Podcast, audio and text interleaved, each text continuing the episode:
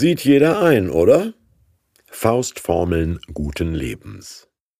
Die zehn Gebote Teil 2 aus 2. Mose Exodus 20 Du sollst deinen Vater und deine Mutter ehren, auf dass du lange lebest in dem Lande, das dir der Herr dein Gott geben wird.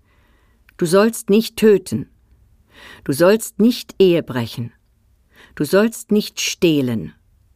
Du sollst nicht falsch Zeugnis reden wider deinen Nächsten. Du sollst nicht begehren deines nächsten Haus.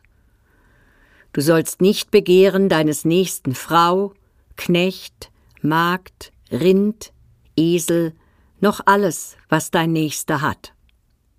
Man muss weder gläubiger Jude noch Christ sein, um die zweite Tafel der zehn Gebote für den lebensklug menschenfreundlichsten Kurztext der Weltliteratur zu halten. Nummer 4. Ehre Vater und Mutter. Ein Grund für prügelnde Preußen? Oder muslimische Ehrenmorde? Nein, ein Gebot für Eltern mit alten Eltern, denn deine Kinder beobachten dich bereits. Sie werden dich als Tattergreis so behandeln, wie sie es sich von dir gerade jetzt abgucken. Eltern lieben kann man nicht immer. Sie respektieren schon, auf dass du lange lebst. Das erste Gebot mit einer Verheißung. Nummer 5. Töte nicht ist das bekannteste Gebot.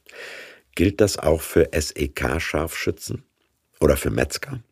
Oder heißt es nur, du sollst nicht morden? Nummer 6 war nie sexfeindlich.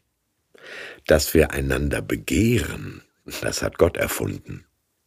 Aber wer ist so gut im Bett, dass sich dafür die Beschädigung zweier Familien lohnt und dass Mütter und Väter die Achtung ihrer Kinder verspielen?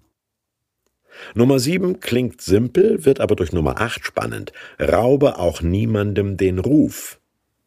An der Aktienbörse und im Boulevardjournalismus verdient viel Geld, wer falsch Zeugnis redet. Lüge trotzdem nicht über andere. Lass das ablästern. Nummer 9 und 10.